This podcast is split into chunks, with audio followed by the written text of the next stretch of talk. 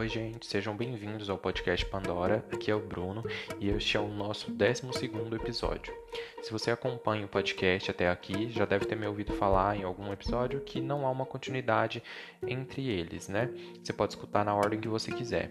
Isso ainda é válido, mas para o episódio de hoje em específico, é... não é mais, porque esse episódio é uma sequência direta do episódio passado.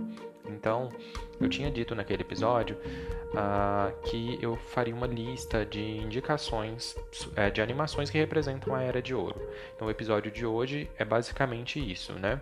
Eu fiz uma seleção e, e, eu vou trazer nesse episódio que é naquele formato de unboxing. Assim como eu falei da série Devs e eu falei da série é, Trem Infinito, uma série animada, aqui eu vou estar tá falando de diversas animações que representam aquilo que a gente discutiu anteriormente no episódio, no episódio passado.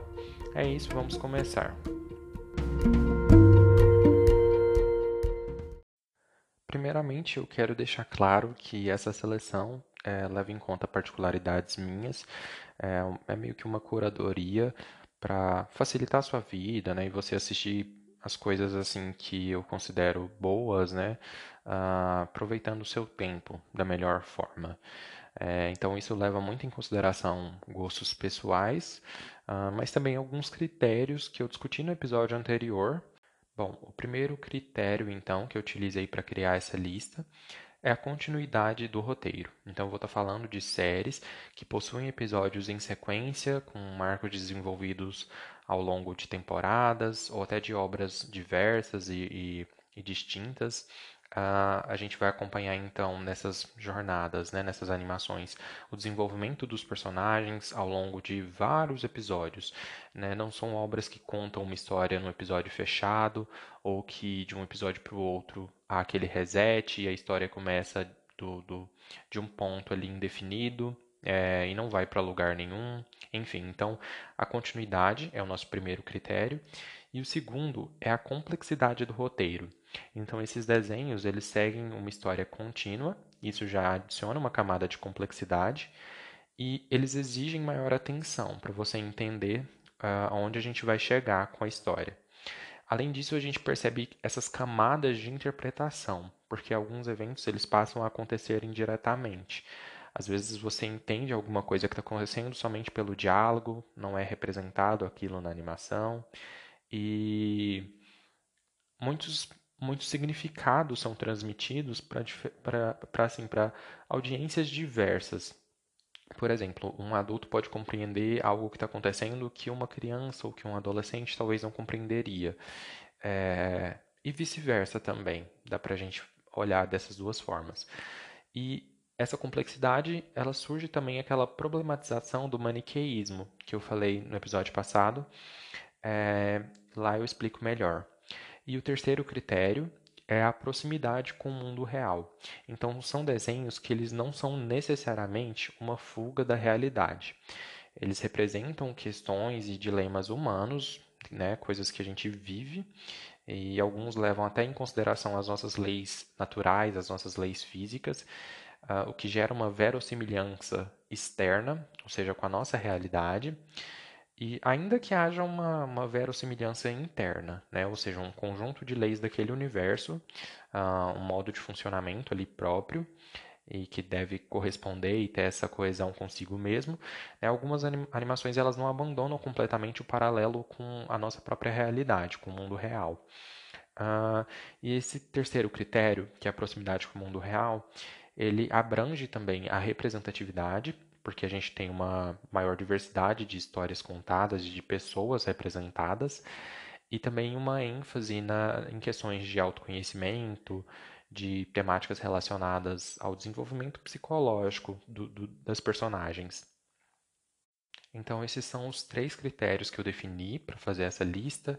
Não quer dizer que todas as animações vão seguir, é, mas a maioria vai e provavelmente pode ter outras características também que poderiam ser colocadas como critérios, mas eu decidi fazer é, nomear somente essas três. Vou começar agora com as animações.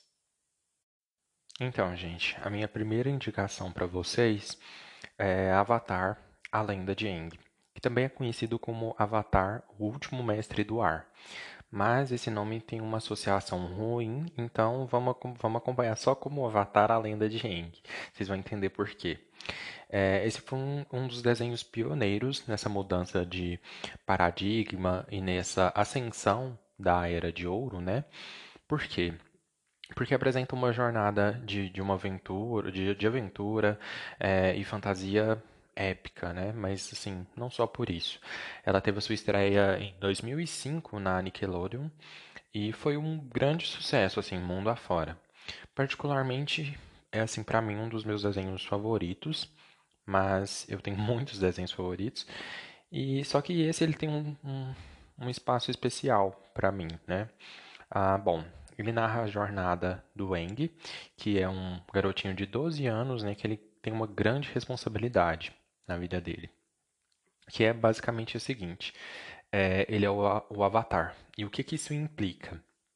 Nesse universo, grande parte da população nasce com características especiais que são conhecidas como dobras, ou dominação elementar. E o que, que, é isso, né? É o poder de controlar elementos, como a água, a terra, o fogo e o ar.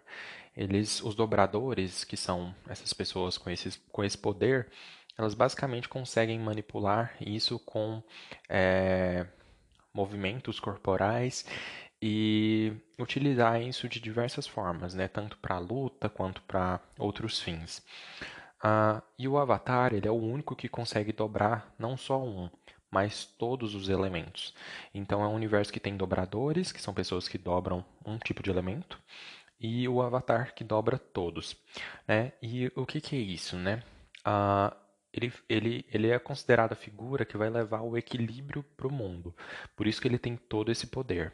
E vão ter outras características aí também. A dobra de elementos nesse universo ela influencia também a estrutura geopolítica. Então, o mundo de Avatar é dividido, em, é dividido entre as tribos da água, o reino da terra, a nação do fogo e os nômades do ar. E o pontapé inicial da história é o seguinte: Há 100 anos, as quatro nações viviam juntas em harmonia até que o Avatar desapareceu. E daí tudo mudou quando a Nação do Fogo decidiu atacar as nações é, vizinhas, né? Então, os Senhores do Fogo de diversas gerações eles se mantiveram no poder pelo extermínio de alguns povos, é, pelo controle mesmo uh, através da guerra e do poder bélico. Uh, então, depois de 100 anos, uma garota chamada Katara e o seu irmão Sokka, eles é, encontram um garoto congelado no iceberg, e este viria a ser o Avatar Aang, que depois de sair dessa criogenia, né, uh, natural, ele volta à vida com a missão de restabelecer o equilíbrio do mundo, que é o papel do Avatar. Mas como é que uma criança né, vai lidar com toda essa responsabilidade? né, de, de assim salvar o mundo desse controle autoritário. E eu tinha mencionado que alguns povos foram dizimados pela Nação do Fogo.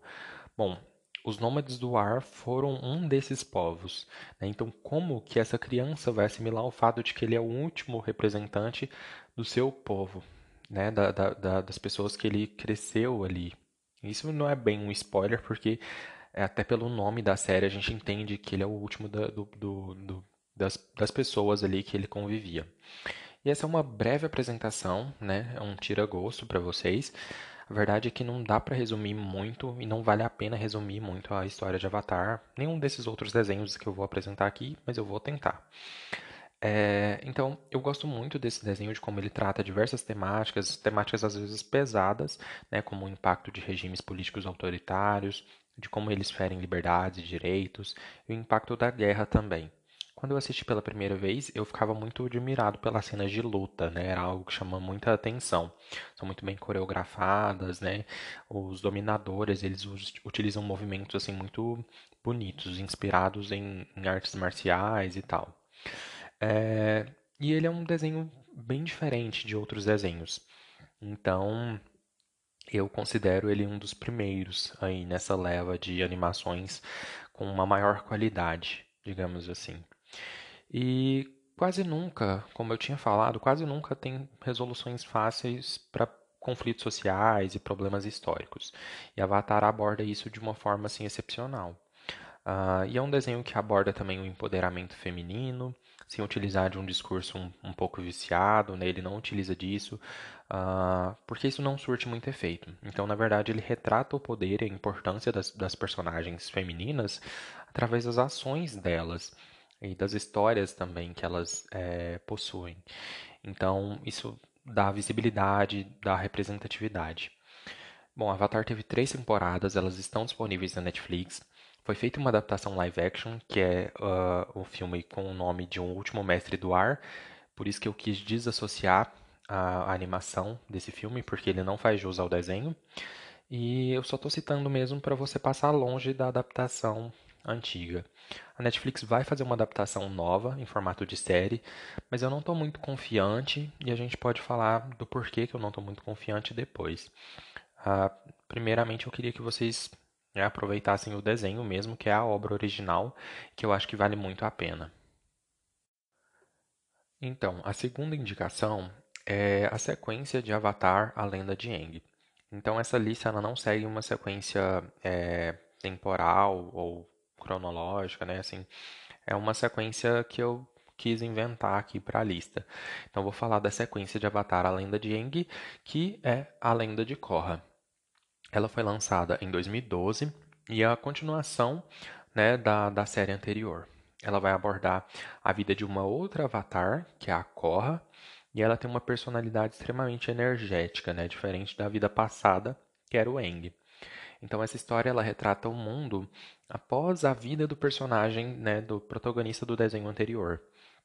E eu estou falando de um desenho que aborda o espiritualismo, mas de uma forma própria, né, sem se basear no, na, diretamente na doutrina espírita que a gente conhece. Pelo menos até onde eu sei, não, não há uma inspiração direta.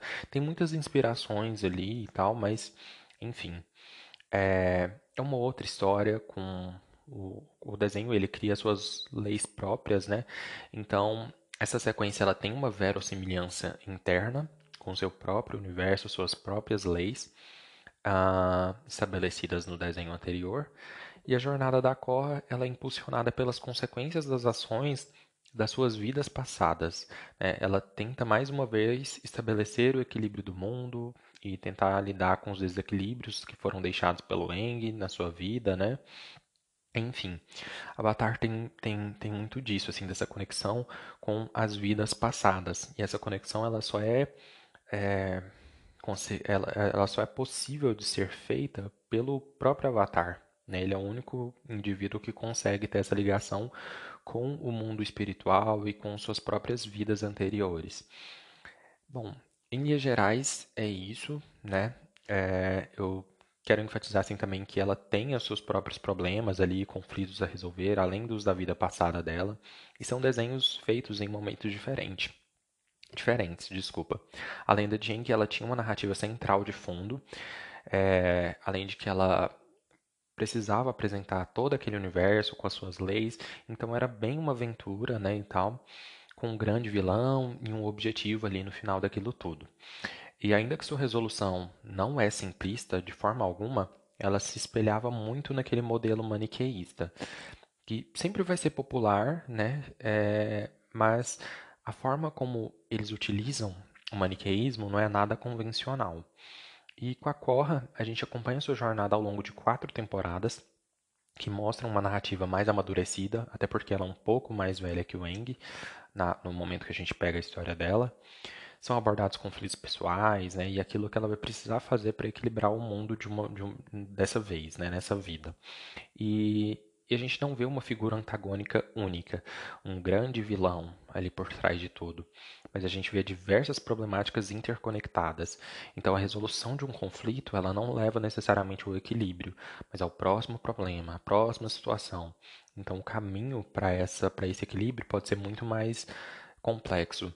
É, então, além das excelentes animações é, nas cenas de batalha, que já eram características do desenho anterior, uh, isso torna o desenho totalmente assim é, atraente esteticamente.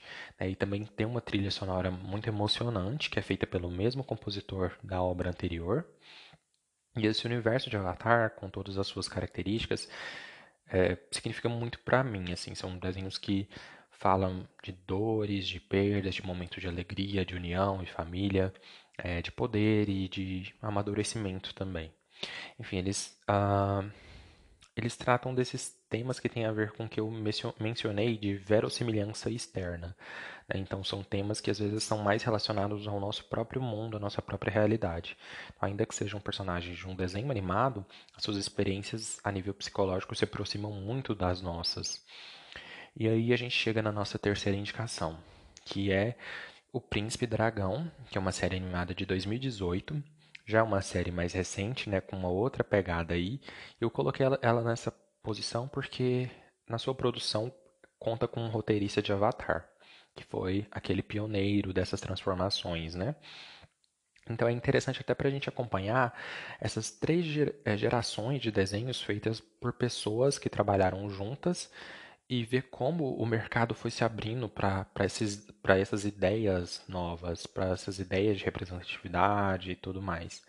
Então, uh, esse desenho, ele talvez ele até seja para um público mais infantil, já que um dos protagonistas ele é mais novo que o Eng, mas isso não quer dizer que a história seja bobinha, né? Ou, pelo contrário, eles conseguem desenvolver tramas, tramas tão complexas como as que eu mencionei até aqui né, de conflitos históricos, enfim. A representatividade também é presente, né? Um dos protagonistas é um garoto negro é, e tem personagens LGBTQI é, representados aqui. E em Avatar a gente já tinha isso, personagens negros, cegos, com deficiência física, mas aqui eu estou falando de um protagonismo, né, o que é diferente. Então, a jornada da, do personagem é, ela não se resume a essa questão. Na verdade, é só uma característica. É que a pessoa que assiste aquilo acaba se enxergando ali.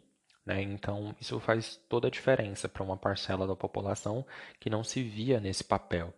Né? Até a lenda de Korra também é muito representativa nesse sentido. Uh, eu não lembro se eu tinha mencionado. E sobre a história, a gente tem um mundo de magia, novamente dividido por conflitos históricos, dessa vez entre elfos e humanos.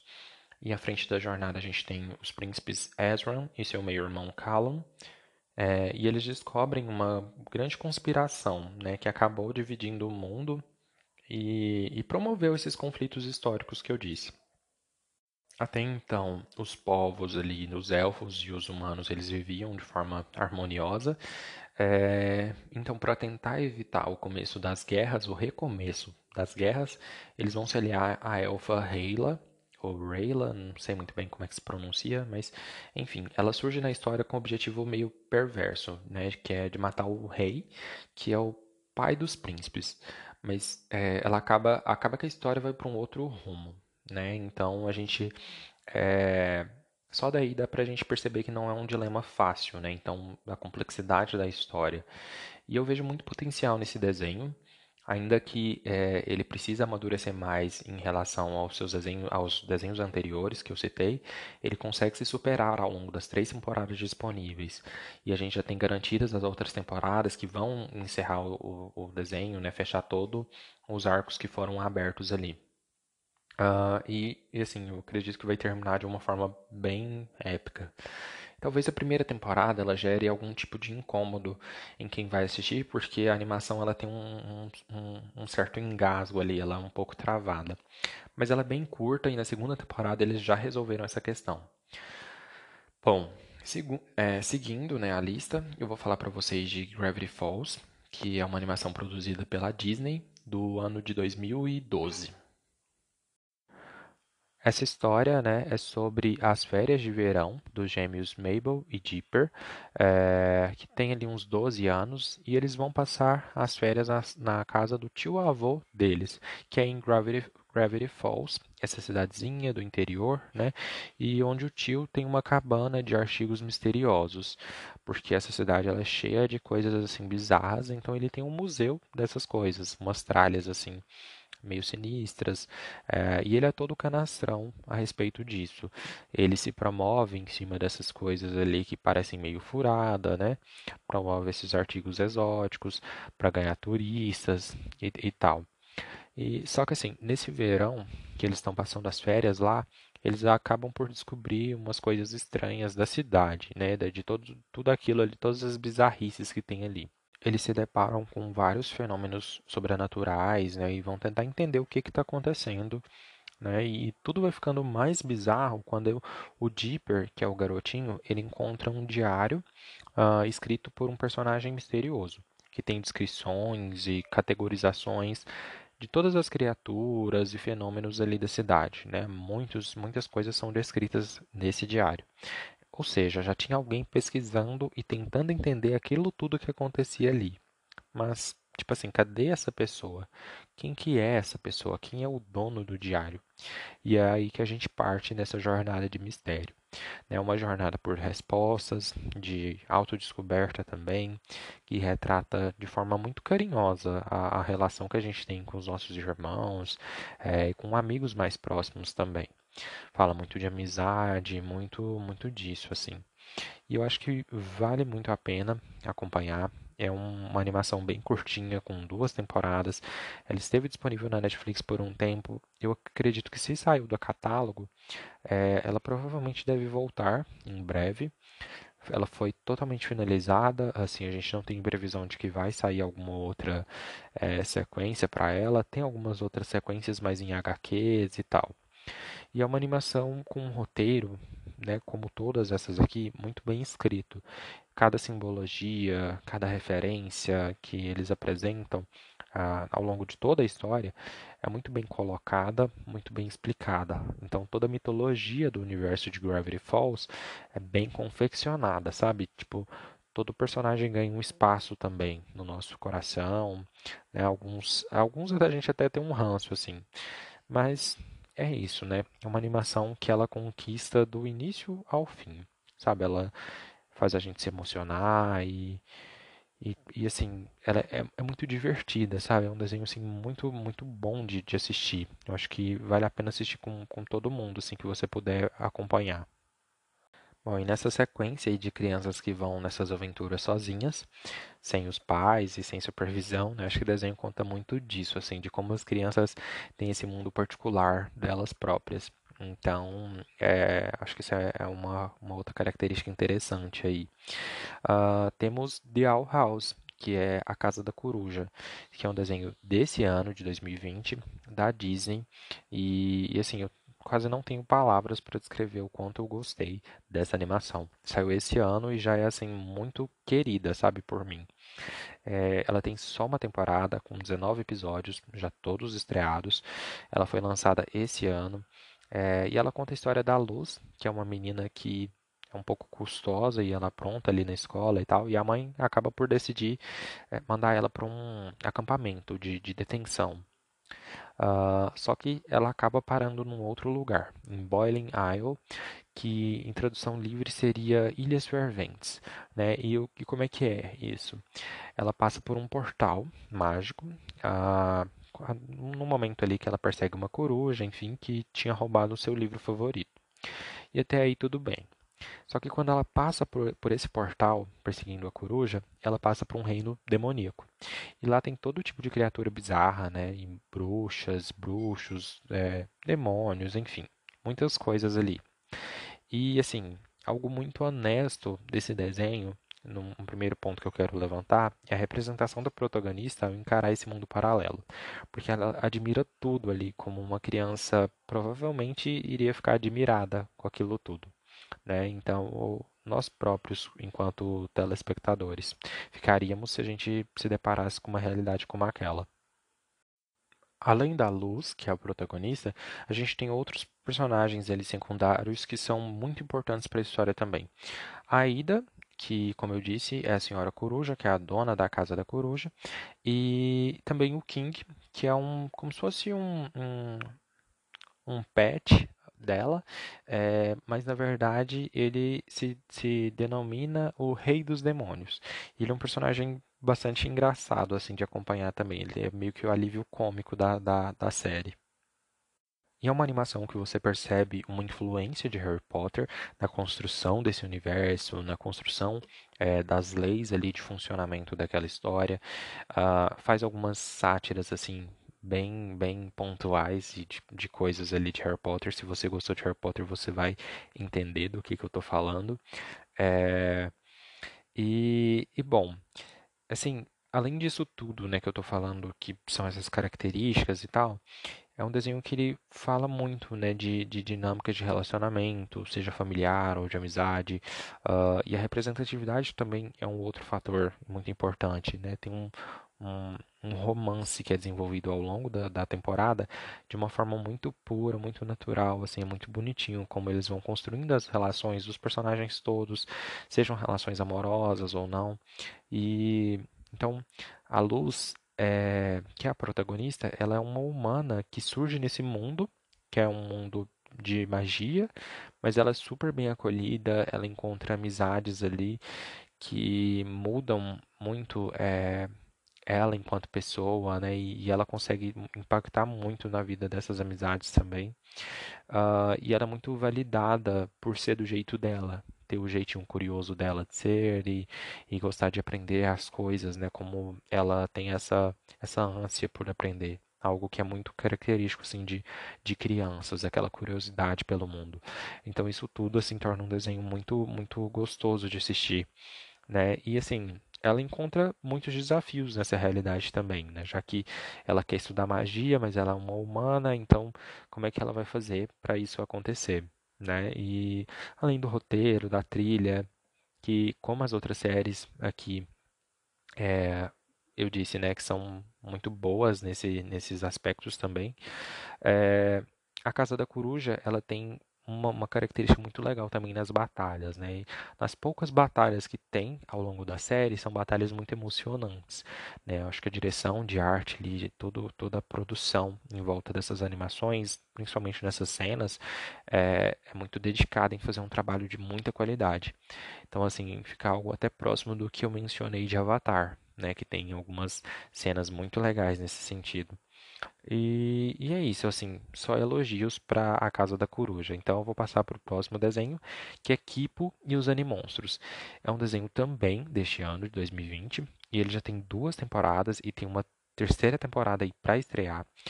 É uma, assim, uma história muito boa, é, é muito bizarra e divertida também. Então, a todo momento, assim, tem um evento que te surpreende ou que faz você rir né, e gargalhar e tal. É, Kipo conta a jornada da protagonista, desse mesmo nome também, é, Kipo, né? E, e de seus amigos, que são humanos e alguns nem são humanos. Eles vivem num mundo que é pós-apocalíptico, é, e os, os, humanos, nessa realidade, eles se escondem em tocas para fugir de algumas criaturas que habitam a superfície do planeta. Né? Essas criaturas, algumas delas são gigantes, são os animonstros. Então, assim, uma outra coisa que eu acho que é interessante falar de, de Kipo e os Animonstros é que no time de, de dubladores é, há, há, muitas pessoas negras envolvidas. Então, são pessoas ali de uma minoria que acabam por ganhar voz e ganhar representatividade através desse desenho, né? Então, eu acho que isso é uma questão muito importante também quando a gente está falando dessa era de ouro. E eu acho que vocês lembram do desenho que eu citei como o meu desenho favorito, né? Que é Avatar. Bom, Kipo se inspira muito na jornada de Avatar. Né? Você percebe isso ali na jornada de amizade, na construção das amizades dos personagens, né? e, e em muitas outras características. E, e você percebe assim também é, a sensibilidade com que eles representam os conflitos e os problemas ali da, da, da série. E a trilha sonora assim é um outro espetáculo, né? É, ela é muito inovadora e assim é, tem muito hip hop, tem muita música assim com batidas totalmente diferentes das que a gente está acostumado, sei lá, para um desenho. Uh, então, acho que isso também é uma, uma, uma parte bem legal assim para se destacar. Kipo tem um ar, uh, desculpa, Kipo tem um ar mais leve, né, ainda que aborda alguns temas sensíveis, ele é, é, um desenho mais divertido. E então ele, assim, não, não diria que ele é tão reflexivo, é, mas isso, assim, é uma característica muito positiva também. E agora, gente, a minha sétima indicação vai ser She-Ra e as Princesas do Poder. É, bom, é uma animação da Netflix também. Uh, ela é do ano de 2018, foi encerrada agora em 2020 e ela tem cinco temporadas, né? Essa repaginação do desenho clássico, ela sim foi mais que bem-vinda, porque no passado, quando criaram a personagem da She-Ra, era com o objetivo de vender brinquedos, né? Então, assim, eles queriam vender a boneca da Princesa Dora. E ela também era muito conhecida como a irmã do He-Man. A gente não tinha uma história dela, né? Uma história sobre a jornada uh, dela enquanto personagem, enquanto pessoa, enfim. Essa série nova, ela retrata a Dora numa saga para compreender mais sobre as suas próprias origens, né? E assim, principalmente quando ela se depara com um, um dilema ali que meio que abala a realidade dela, né? E, e todo mundo que ela acreditava é, se estruturar, né? Assim, toda a estrutura do mundo dela, como é meio confusa que eu falei. Bom, ao começar a história, a gente tem a protagonista como uma guerreira que luta ao lado da Horda, que é uma frota intergaláctica que conquista os planetas, rouba alguns recursos naturais, né, e tal. E com o decorrer da história, ela passa a reconhecer o sofrimento dos habitantes que vivem às sombras do, do, do, do controle da Horda. Né? Então, ela embarca nessa jornada de redenção. É, em um determinado ponto, ela consegue acesso a uma espada que oferece os poderes da Shira, como acho que todo mundo já sabe, né? aquela espada do poder. É, e aí a gente, ela assim, ela parte para tentar corrigir os erros que cometeu em nome da Horda e tentar é, proteger o planeta Etérea, que é o planeta no qual ela vive, né? E todo mundo ali, todos os personagens é, vivem. E a gente tem de novo uma jornada que fala muito de amizade é, e assim que não é possível né, mudar o mundo sem a ajuda de outras pessoas. Então, essa é uma característica importante que é muito presente em Avatar, em Kipo, em She-Ra, né? Então, até uh, em o Príncipe Dragão também. Todas as que eu vou falar aqui, provavelmente a amizade vai ter um papel central na história. É... Então, as princesas do poder são as líderes das outras nações ali, né, que sofriam com o imperialismo da Horda. Elas foram subjugadas por muito tempo é, e elas acabam por acompanhar a Shira nessa jornada. É, isso não é uma tarefa fácil, você se aliar à sua antiga inimiga, né, alguém que estava lutando contra você. Mas assim, a construção dos personagens é algo que vai te encantando, sabe, a todo momento. É, é, é muito presente isso na animação, nas animações da Era de Ouro né, dessa, desse momento que a gente está vivendo. E tudo isso, assim, todo esse desenvolvimento é combustível para o avanço do, do arco principal, da história, é, do, do, dos caminhos que a gente vai acompanhar.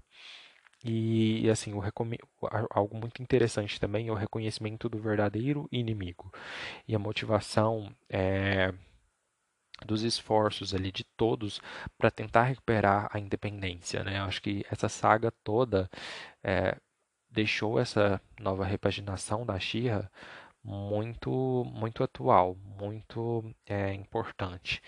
E novamente é um desenho também que aborda muito a representatividade de uma forma muito sensível, muito bem feita. Então vale a pena também conferir se você já não conhecer essa nova versão da personagem clássica. E agora, gente, eu vou falar, né, eu vou indicar para vocês Steven Universo, que é uma série de 2013, é um desenho do Cartoon Network. E é assim, ah, Steven Universe é um desenho impressionante, sabe? É, é, é basicamente a, a história do Steven. Eu acho até meio difícil falar porque é um desenho muito assim forte, sabe? Eu acho que é preciso assistir mesmo para você entender. Mas eu vou tentar explicar um pouquinho. Ele vai contar a história do Steven, que é uma criança humana que foi criada por gems. Gems é, são uma raça alienígena de tipo como se fossem uns hologramas humanoides com características derivadas de pedras preciosas. Né? Então, basicamente, cada gem, cada uma dessas gemas é, foi criada a imagem da pedra que lhe dá nome e elas possuem funções específicas e definidas ali no, no universo da série. Nenhuma delas, né, nenhuma dessas funções incluiria cuidar de uma criança humana. Só que, após uma guerra entre as gemas e os rebeldes, né, ali um outro grupo de gemas, a Pérola com a Garnet e a Ametista, elas recebem a missão de criar o Steven, né? E ele também é uma gem, só que ele é híbrido. Ele é um humano com uma pedra preciosa, com uma gema, né, acoplada ali no seu corpo. Então, assim, é, eu não consigo simplificar essa história. É, eu só quero dizer assim que é assim, é preciso enfatizar que um dos pontos altos dessa obra é retratar de forma bastante genuína os conflitos de uma criança quando ela está no seu desenvolvimento, quando ela está crescendo, principalmente assim na forma como ele lida com os resquícios dos problemas que foram deixados pelos próprios pais, sabe? É, principalmente pela mãe. Né? Então, assim, é uma trajetória que fala muito de amor, muito de família, de relacionamento, uh, de conflitos e traumas e de relações pessoais que a gente tem com, com os nossos vínculos mais significativos. Então, é assim, é um desenho mesmo que me deixa sem palavras, porque ele, ele é muito impactante. E aí, ah, falando desse impacto também, vou falar agora para vocês de Hilda, que é uma animação também original da Netflix. Isso é uma vantagem que vocês podem assistir na Netflix, está aí bem mais fácil o acesso, né? Uh, muitas dessas estão lá também, tá? Então, Hilda é uma animação original de 2018 e ela conta com uma temporada só. Uh, eu também não vou me estender muito aqui nessa apresentação, porque acho que esse episódio já está ficando um pouco grande, mais do que o normal. Mas Hilda é meio que uma pérola ali no catálogo da Netflix, né? Uma pérola escondida. Porque é uma aventura assim, muito boa. Né? Essa aventura ela se constrói em cima de, dos personagens, da amizade entre eles, é, de um arco assim de descoberta e, e autoconhecimento. Né? Cada episódio de Hilda ele consegue assim evocar emoções uh, bastante intensas e é uma animação muito fantástica, sabe? Muito muito sensível também. Tem muitas histórias assim muito bonitas e de todas que eu falei, ela tem um pouco menos de intensidade, digamos assim, não é uma animação muito é, tão ambiciosa no sentido de conflitos muito grandes, que eu quero dizer mas isso de forma alguma também diminui ela ou coloca ela num ponto abaixo inferior das outras. Pelo contrário, ela é uma série assim, muito reconfortante, muito emocionante e, e muito bonita também. É, é isso, vamos passar para a décima indicação, né? A nossa lista já está acabando. A décima indicação é. Na verdade, eu vou só citar aqui porque eu já falei desse desenho num outro episódio, que foi Trem Infinito. Então eu só quero reforçar essa indicação, né, como eu tinha mencionado aqui, porque eu considero que ela se encaixa também nessa, nesse novo paradigma, nessa era de ouro, e fala muito de jornadas pessoais, de de se enxergar ali nos seus traumas, né, e compreender esses traumas, ressignificá-los uh, e usar, usar deles mesmo, sabe, para se desenvolver de alguma forma eu indicaria essa, essa animação até como um exercício terapêutico. Então, é, ela fala muito assim sobre uh, a dor, né, de daquilo que a gente vive, uh, sobre entender o significado dessa dor e entender também a dor do outro. E quando uma história ela é bem contada, você consegue se enxergar nela. E eu acho que Trem Infinito consegue fazer isso muito bem uh, que gerar essa empatia, esse envolvimento com a história. E você, assim, querendo ou não, você é tocado por aquele mundo. Então, a nossa décima primeira indicação, tem mais algumas, tá acabando, eu juro para vocês. É Hora de Aventura, que é uma série de 2010 ela é bastante popular, né? E ainda assim que ela até se pareça estruturada no formato clássico, com episódios que parecem não ter uma conexão, eles têm sim. Você pode acompanhar em Adventure Time ou Hora de Aventura desde o início que você vai perceber a sequência dos episódios. E ela é muito bizarra, então por isso que parece que não tem uma sequência. Mas ela acaba se estabelecendo ali num, num rumo mais definido. E ao longo dos episódios a gente percebe a crescente continuidade da narrativa, né? E a mitologia da série também ela vai ficando mais clara. Então, ela conta a história de Finn e Jake, que são um garoto humano, na verdade o último humano que restou ali naquele universo, e o cachorro dele, que é um cachorro falante, é um cachorro mágico. Eles são, então, é, melhores amigos, né? E, e, eles vivem juntos ali na terra de U, é, que é uma terra uma versão no, do nosso planeta devastado por um apocalipse nuclear. Então também, assim como o Kipo, é uma história pós-apocalíptica. Né? E esse mundo aqui, ele foi devastado pela Grande Guerra dos Cogumelos. Então, assim, esse também é um arco que vai sendo explorado ao longo dos episódios, ao longo das temporadas, né? A gente vai entendendo como que tudo aconteceu ali naquela história. E e é um mundo assim repleto de criaturas bizarras, seres bastante diversificados e eu acho que todos eles ganham espaço ali para ter as narrativas mais elaboradas. É, e é uma história que se concluiu e se fechou de um jeito muito muito bom assim também. Muitas dessas histórias que eu apresentei já foram encerradas e, e elas é, tiveram assim essa, essa conclusão satisfatória. Eu acho que isso é muito importante também. Você acompanhar algo que consegue se fechar de uma forma bem feita. É, é um desenho que teve ao todo 10 temporadas, mas calma aí, porque são 10 temporadas com episódios curtos, de 10 minutos somente, e é surpreendente assim, o nível de qualidade das histórias que os, os roteiristas conseguem contar em pouquíssimos minutos. Né? Então, assim, vale muito a pena se aventurar em Adventure Time. É, então, agora, na sequência, eu vou apresentar só mais três séries. Essas últimas séries, elas são voltadas especificamente para um público mais maduro, um público adulto. É, são animações que elas fogem à, à regra que eu tinha mencionado, de serem democráticas ou universais, porque elas abordam dramas e dilemas da, da nossa vida, assim, do cotidiano, que um público mais jovem mais, mais jovem talvez não compreenderia. E então tem conteúdos também ali que são mais explícitos e não são indicados para todo mundo. Gente, se eu estiver falando de alguma animação aqui que por acaso é, você gosta muito e tal, e você sentiu que eu falei pouco dela em, em comparação com as outras, pode ficar tranquilo, porque depois eu volto para falar dessas animações, provavelmente eu volto, mas se você quiser também é, me dar alguma sugestão, é só entrar em contato comigo. A primeira animação dessas três animações mais adultas é Rick and Morty, que é uma animação de 2013 do Adult Swim, que é um canal, uh, é uma Cartoon Network para adultos. E ela é uma animação assim muito semelhante com Hora de Aventura, no sentido de contar histórias bizarras. A gente tem um mundo caótico novamente, na verdade mundos, né? Porque Rick and Morty fala de, de realidades alternativas, de mundos paralelos, de vida intergaláctica. É uma assim, uma aventura bem nonsense, sabe? Bem sem sentido, bem louca. É, e a gente acompanha a jornada do Rick, que é um avô, uh, que ele é inspirado naquele cientista do De Volta para o Futuro, e só que numa versão assim mais proibidão, sabe? É, e a gente acompanha esse avô, então, é, com o seu netinho, Luiz Cláudio. Tô brincando. Ah, não tem nada a ver com cabeleireira Leila.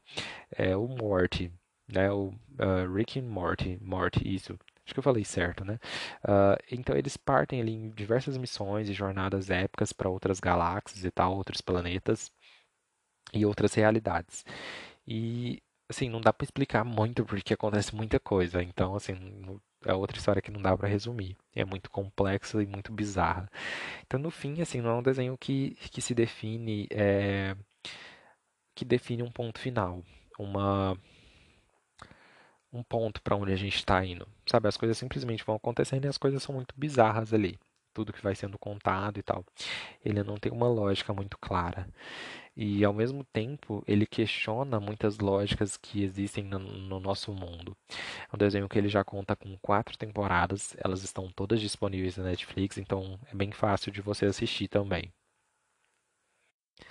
Bom, agora eu vou falar de uma animação que eu já mencionei aqui em alguns episódios, né? Se você acompanha o podcast, você já deve ter me ouvido falar, é, que é BoJack Horseman é uma animação da Netflix de 2014. Uh, ah, ela já foi finalizada também.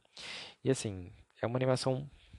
Nossa, é, é complicado explicar o quanto eu gosto, mas eu vou falar um pouco dela e vocês vão entendendo ali o que, que me faz. É, o que, que me faz gostar dessa animação. Uh, bom, acho que da mesma forma como o Avatar marcou a minha infância e a minha adolescência, BoJack acabou marcando a minha vida adulta, sabe? E a minha própria relação com, com a minha profissão, que é a psicologia. Então, assim, chega dessa autoexposição, né? BoJack é uma série animada que ela retrata um mundo diferente, para dizer no mínimo. Acontece que os personagens eles são representados por animais, né? Um mundo híbrido. Humanos e animais eles convivem, se relacionam e conversam e tem tudo isso assim. É uma série de dramédia que é drama com comédia, né? Então, eles usam muitas características dos personagens como animais para fazer referências a padrões de comportamento. Essa é uma teoria minha, sabe, uma noia minha, mas enfim, é, ela envolve muito humor, né, e comédia e muito, muito drama também, porque representa muitas questões e experiências humanas. Então, assim, todos os personagens da série, ainda que não humanos, eles são personificados. O pensamento antropomórfico é uma constante nessa, nessa animação. Por mais que você esteja vendo uma série sobre um cavalo, não dá para se identificar com, com ele, não dá para deixar de se identificar com ele ou com os personagens secundários que podem ser bichos. Né? Na verdade, assim, o, o BoJack Horseman é sobre um cavalo que ele era um ator de uma série famosa nos anos, nos anos 90, uma sitcom. Sitcom, se vocês não sabem, são aquelas comédias de situação, tipo Friends. É, elas são gravadas geralmente no estúdio, com a plateia e tal, que tem aquelas risadas, enfim, tipo Chaves, sabe? Acho que Chaves seria uma sitcom, mas enfim. A gente acompanha a história dele num momento em que ele já não está fazendo muita coisa de sucesso. Né? Então, assim, ele acaba sendo lembrado muito por aquilo que ele fez, aquela série do passado, a sitcom, que é Horsing Around, e isso gera um pouco de incômodo, ao mesmo tempo que ele ama ter feito aquela série. E ele, inclusive, é, assim, um dos problemas que ele vive, um dos dilemas que ele vive, vem do fato de ele enxergar a vida da mesma forma com que ele vivia o seu personagem ali na série. Por quê? É, Lembra quando eu falei dos resets da história? Então isso é muito comum no sitcom também. Geralmente eles desenvolvem uma trama por episódio, um tema por episódio, e toda problemática que é apresentada naquele capítulo é resolvida ali mesmo. Né? Então, assim, o BoJack ele é um cara que ele sofre muito na vida porque o que ele mais espera é que isso acontecesse na vida real. Só que não, né? Não acontece isso. Então, tudo que ele faz tem uma consequência. Tudo que ele viveu tem uma consequência, um impacto na vida dele hoje. A vida é um processo, né? E ele passa a perceber isso. É, e não dá para esperar assim que as coisas se resolvam por conta própria ou simplesmente não fazer nada e não ter responsabilidade pelas suas próprias atitudes. E é isso que a gente vai acompanhando. A história de BoJack Horseman, né, que é esse personagem sim muito complexo. É uma história muito bonita, muito intensa, muito engraçada também. E assim, talvez ela, eu já vou avisar que talvez ela não seja muito fácil de você mergulhar assim de início, né, e tal. Mas ela vale muito a pena de ser acompanhada, de ser é, absorvida, sabe? Porque é uma série que te faz chorar ao mesmo tempo que você ri daquilo que você está assistindo e ela meio que acaba com seus sentimentos, sabe? Então assim, uma crítica muito positiva aqui, mas a gente fica tipo arrasado ao mesmo tempo que dá um conforto de ver tudo aquilo, porque é algo muito próximo daquilo que a gente mesmo vive, daquilo que todo mundo vive. É, acho que todo mundo assim se sente daquele jeito ou já se sentiu perdido, confuso, é, ou quis negar a realidade por algum motivo. Então, a jornada dele é focada inicialmente numa biografia que vai ser escrita sobre ele e a gente acompanha essa relação dele com a escritora dessa biografia. Uh, e a gente percebe o quanto ele foge de entrar em contato com ele mesmo e por tudo que ele passou. Uh, os personagens secundários eles também são assim apaixonantes e ao longo das temporadas todos vão ganhando mais espaço também e mais tempo de tela. E não é uma história de vilões, de mocinhos, né? não tem nada disso, assim, pelo contrário. É uma jornada pessoal para a gente entender quando nós mesmos nos vitimizamos ou criamos empecilhos para que a gente se desenvolva, assim, para que a gente se torne os nossos próprios vilões sabe? É, assim, eu ainda vou falar muito de BoJack por aqui, como eu já mencionei em alguns episódios anteriores, e para mim é simplesmente uma experiência de vida. Então, dito isso, eu vou passar para nossa última indicação. a 14 indicação dessa lista é também uma experiência de vida transformadora. Eu acho que ela também representa a era de ouro que a gente veio construindo aqui. E ela representa também muito o futuro das animações e das séries também, né, que é a série animada Undone, da, Netflix, da desculpa, Undone, da Prime Video. Costume aqui de falar que já é da Netflix, né, e eu acabei quase falando. Undone é uma série de 2019, ela é disponível na Amazon Prime Video. É uma série animada também, assim, bem diferente pelo estilo dela, pela produção. Ela, na verdade, ela é feita com atores, como uma série live action. Ela é toda gravada ali e tal. E depois disso, eles desenham em cima da, das filmagens, dos frames da, das filmagens. E essa técnica, ela é conhecida como rotoscopia. Ela basicamente deixa a animação super realista, porque é tudo feito em cima das cenas reais que foram gravadas por atores e tal. E ela é bem complicada de fazer e por isso talvez não seja muito popular além de ter exigir muito mais. É, ela tem assim um visual muito, muito, muito, muito incrível. E os cenários eles foram todos pintados por artistas, sabe? Então assim você vê muita beleza ali nas, na, nas nos, nos enquadramentos, nas cenas, nos, enfim. A animação dos atores, né, é, ela é colocada em cima dessas pinturas e o resultado final é incrível sabe? É, a história que a gente vai acompanhar aqui em Andane é a história da Alma, que é uma jovem ali perto dos seus 30 anos, que ela tá de saco cheio com a vida, né? Assim, a vida tá muito monótona, ela, enfim, não, não tá satisfeita com a forma como a vida dela tá. E ela acaba se envolvendo num acidente de carro, depois que ela se distrai, quando ela consegue ver o pai dela ali na rua, de boa, né, e tal. Só que o pai dela morreu quando ela era criança. Né? E aí ela está lá dirigindo e acaba vendo o pai e, claro, ela se distrai e acaba batendo o carro, se envolvendo no acidente. E ela fica em coma. Né? E quando ela acorda desse coma, o pai dela ainda está lá com ela. Ele ainda está presente, ela está vendo ele.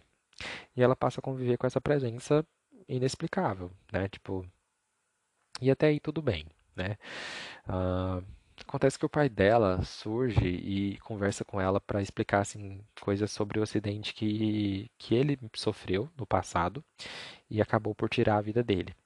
Então ele acaba levando ela para uma jornada conspiratória mesmo, para tentar desvendar o que, que aconteceu com ele, como é que ele morreu.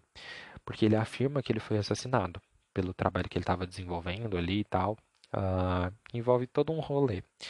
Uh, então, assim, como que ele faz isso? Né? Ele, ele explica para ela que ela tem o poder de viajar no tempo e espaço. Ou seja, ela conseguiria voltar na própria infância, no momento em que o pai dela morreu, entender como que aquilo aconteceu. E ela, inclusive, teria o poder de mudar aquilo para trazer ele de volta para a vida. E daí que a trama parte, né? Ele, como um mestre dela, ensinando tudo que ele sabe, é, tudo que ele sabe sobre esse poder e ela lutando para se manter sã. Né? E sanidade assim, é um detalhe muito importante nessa história, já que muito dela gira em torno do que de fato está né, tá acontecendo. É, e do fato de que há um histórico familiar na família da alma de esquizofrenia. Então, assim, será que ela estaria tendo alucinações visuais, sensoriais e auditivas, ou ela realmente tem um poder nesse poder de viajar no tempo e espaço. Uh, esse é um questionamento assim que é, a gente acompanha ao longo da jornada dela. Eu mencionei, mencionei a técnica que eles utilizam para fazer né, a série, que é a rotoscopia. E assim, não por acaso, porque quando eu disse que animações elas criam possibilidades incríveis, né, e assim, Andani é a representação disso, porque ainda que a gente está falando de uma técnica que é pouco inviável e acaba assim por ir de, de, encontro com aquela característica que eu tinha falado, que animações são de baixo orçamento e tudo mais, né, é muito mais fácil de produzir, é, ela quebra um pouco isso, mas assim o que importa é que a série tem um resultado sem igual. A nível de comparação, pega assim de referência para você entender os efeitos daquele filme Inception, que aqui é conhecido como A Origem, né, e Doutor Estranho. Talvez você vai se lembrar que ele brinca muito, esses filmes brincam muito com a realidade, né? Então, assim, Andani utiliza disso a todo instante. Essa quebra da realidade, essa distorção ali do tempo e espaço. É, na verdade, é uma obra de arte animada, sabe? Assim, com um roteiro que te fisga a atenção desde o início e, e fala muito sobre questões de vida, morte, família, relacionamento e propósitos de vida. Ela, assim, é linda do início ao fim. E eu quis fechar a nossa lista né, com essa animação. Espero que vocês gostem das indicações.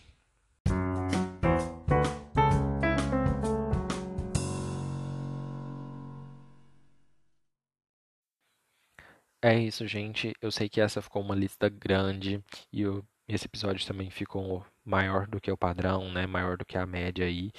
Mas assim, é, acho que qualquer um dos desenhos animados que você aproveitar para assistir, é, desses aqui que eu citei, eles valerão a, a, assim, valerão o seu tempo, sabe? E como vocês podem ter percebido, eu trouxe animações de vários momentos, algumas mais antigas, né, e outras mais recentes. Todas elas representam para mim a era de ouro que eu estive construindo aqui desde o episódio passado né, falando dessa temática. E são obras assim de muita qualidade, de narrativas que acrescentam muito na nossa vida, além de entreterem. Então não é só entretenimento gratuito, sabe? É muito mais que isso.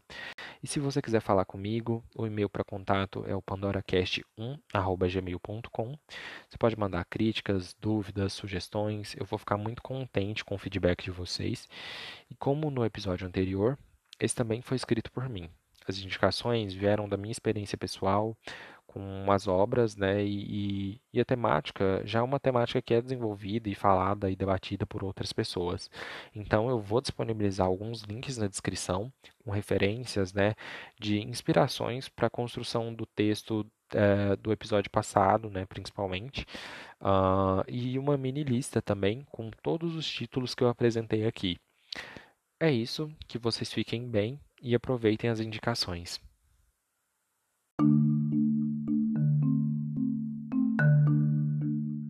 O podcast Pandora está disponível em diversas plataformas como Spotify, Google Podcasts, Breaker, Overcast, Pocket Casts, Radio Public e em breve noutras. Se você gostou do que ouviu aqui, compartilhe e indique para as pessoas que também possam aproveitar.